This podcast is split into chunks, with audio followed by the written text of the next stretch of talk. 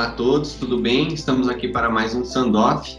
É, hoje é o nosso último Sandoff do ano, estamos num formato diferente, eu e a professora Priscila, e hoje vamos falar um pouco sobre é, lesões neuro, neuropáticas pós-traumáticas. Bem-vinda, professora, nossa coordenadora, sempre com a gente, na verdade, mas bem-vinda. Muito obrigada, Gustavo. Olá a todos. Vamos então discutir um assunto super polêmico assim e, e, que hoje tem aparecido bastante nos consultórios, causando um certo desconforto para os cirurgiões dentistas no momento de diagnosticar e também, claro, dos pacientes que sofrem com esse problema.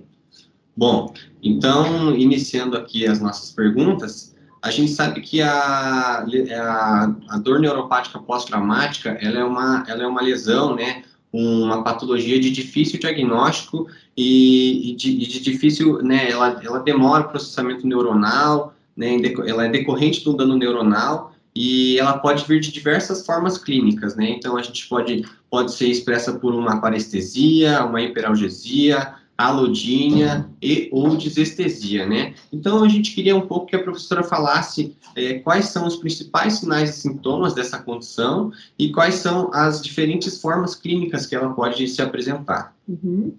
Então, assim, a, a dor neuropática trigeminal pós-traumática, ela recentemente passou por uma modificação na sua nomenclatura e alguns critérios diagnósticos estabelecidos pelo próprio ICOP no ano de 2020.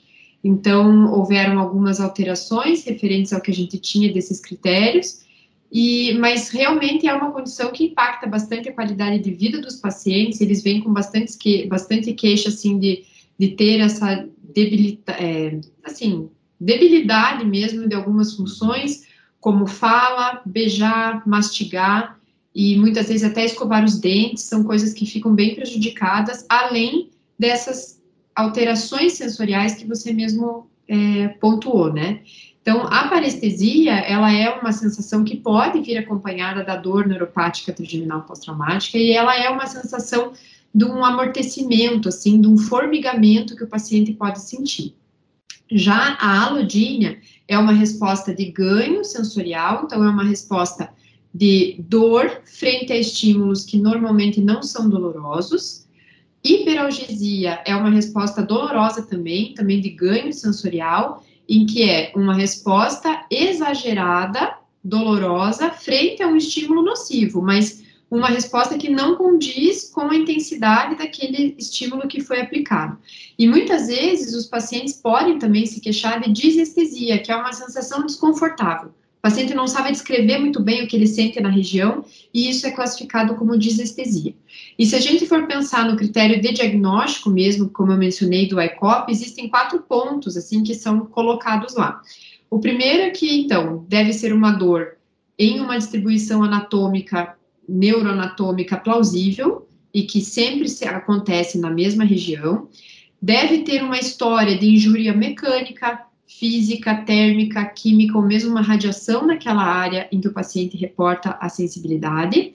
Pode haver a confirmação diagnóstica por algum tipo de exame de imagem, mas isso nem sempre é possível e às vezes aí a gente classifica como uma provável dor neuropática trigeminal pós-traumática. É uma dor que está lá há pelo menos três meses e que essa história da injúria, essa história do trauma, ela deve ter acontecido até seis meses do momento em que o paciente é, reporta essa dor, né? Normalmente tem esse intervalo, assim, aceitável.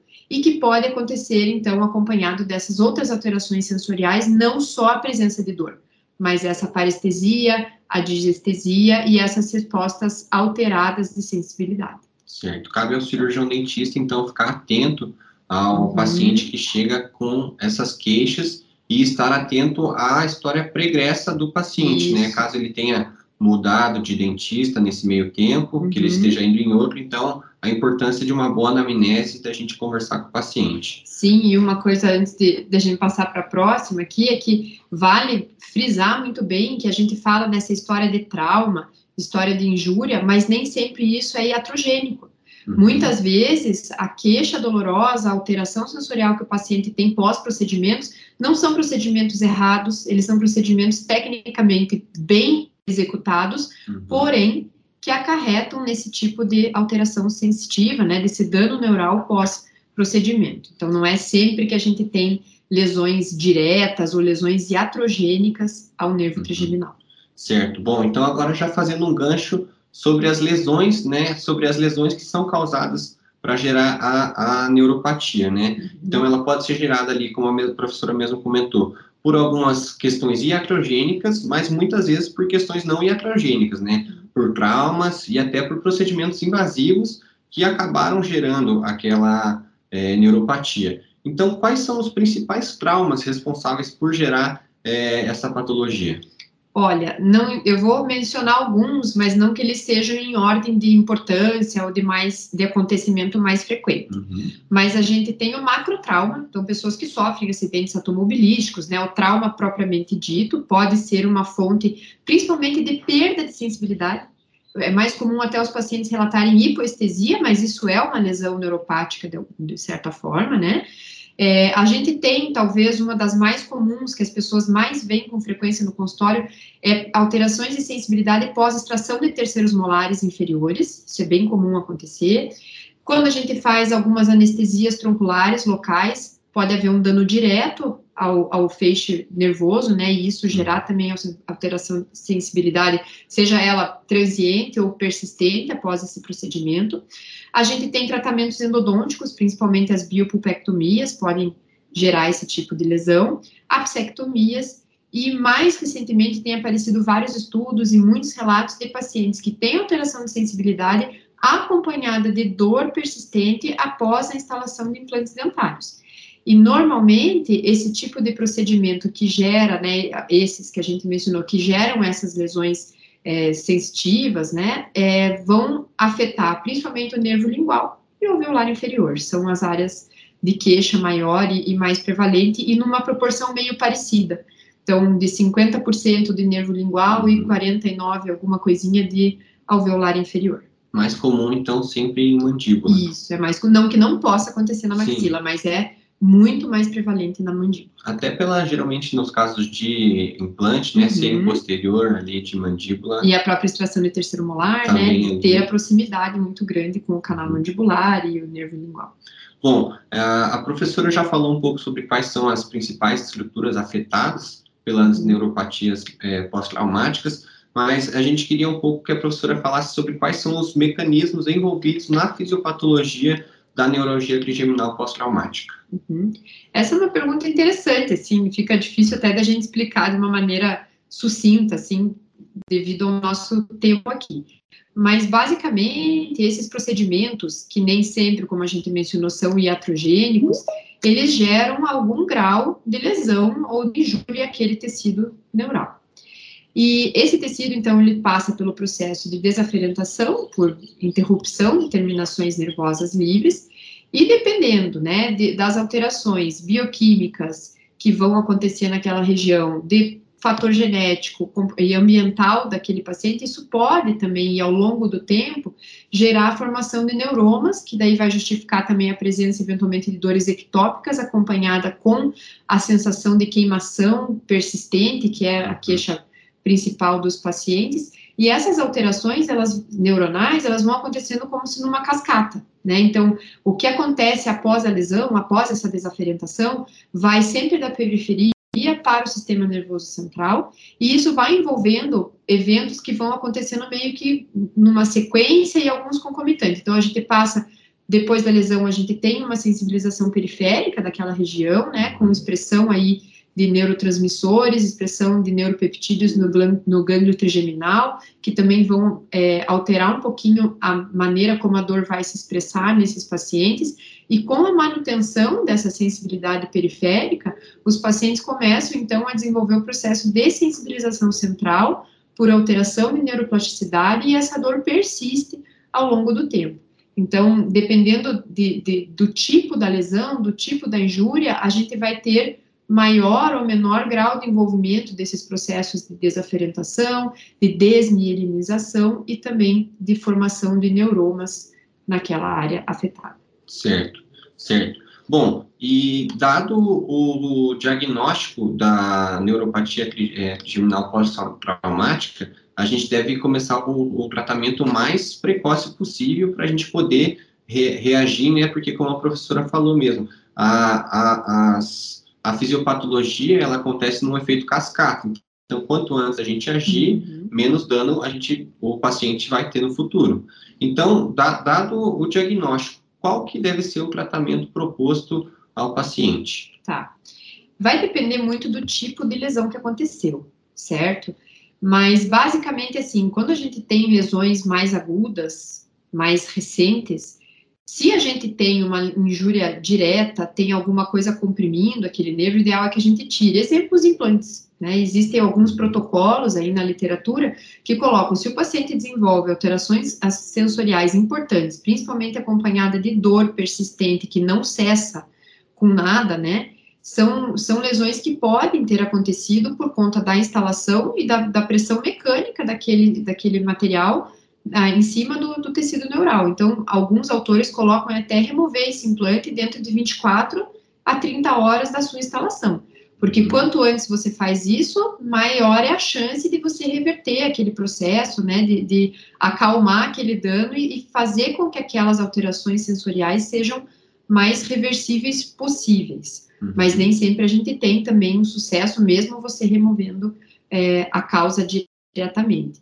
Outras vezes você não tem como remover a causa, mas você não teve, por exemplo, um, uma, um, um, uma, um rompimento total, por exemplo, do feixe nervoso. Você tem parcial. Então, algumas medicações para lesões mais leves colocadas na literatura colocam o uso de anti-inflamatórios em doses altas, anti-inflamatórios não esteroidais, para injúrias moderadas, o uso de anti-inflamatórios esteroidais, também em doses altas.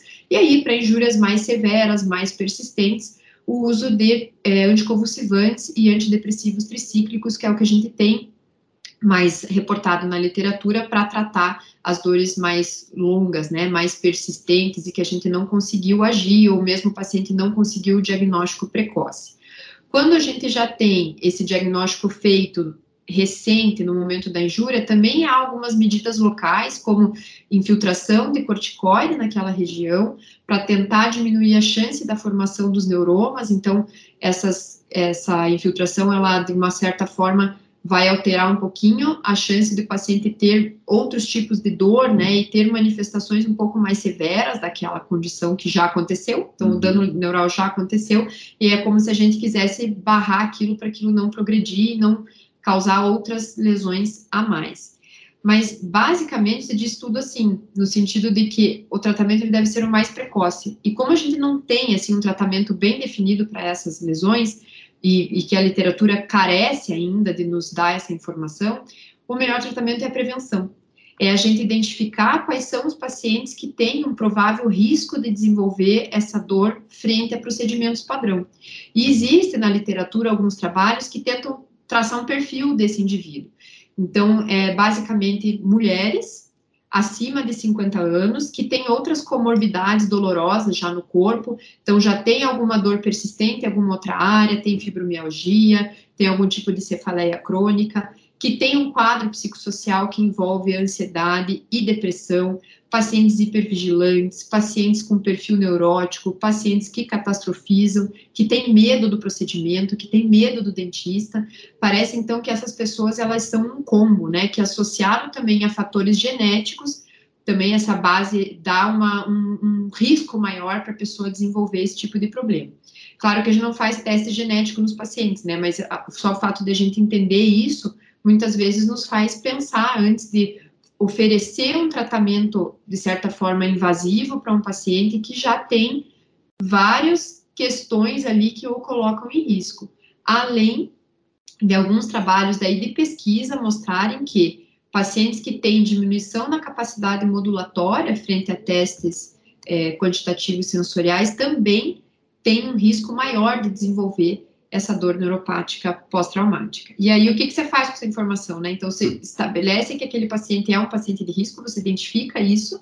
Ele precisa, por exemplo, fazer uma extração de terceiro molar, é um paciente que precisa fazer a instalação do implante dentário, precisa fazer uma cirurgia ortognática, e que você não vai fazer nada iatrogênico, mas a pessoa precisa, por outras razões, daquele procedimento. E aí, a recomendação é que a gente faça analgesia preventiva antes daquele procedimento, com medicações que vão, principalmente, né, do uso de anticonvulsivantes, formar uma base antidor para que aquele processo de, de desaferentação que vai naturalmente acontecer com o procedimento em questão, ele não seja um fator é, assim maior ainda de chance desse paciente desenvolver dor persistente após o procedimento. Certo. Cabe sempre ao cirurgião dentista, né, estar atento a quem é o paciente que ele está atendendo, né, uhum. conhecer bem esse paciente e avaliar o risco-benefício desse procedimento que ele está é, que ele vai gerar ao paciente, se ele vai causar o benefício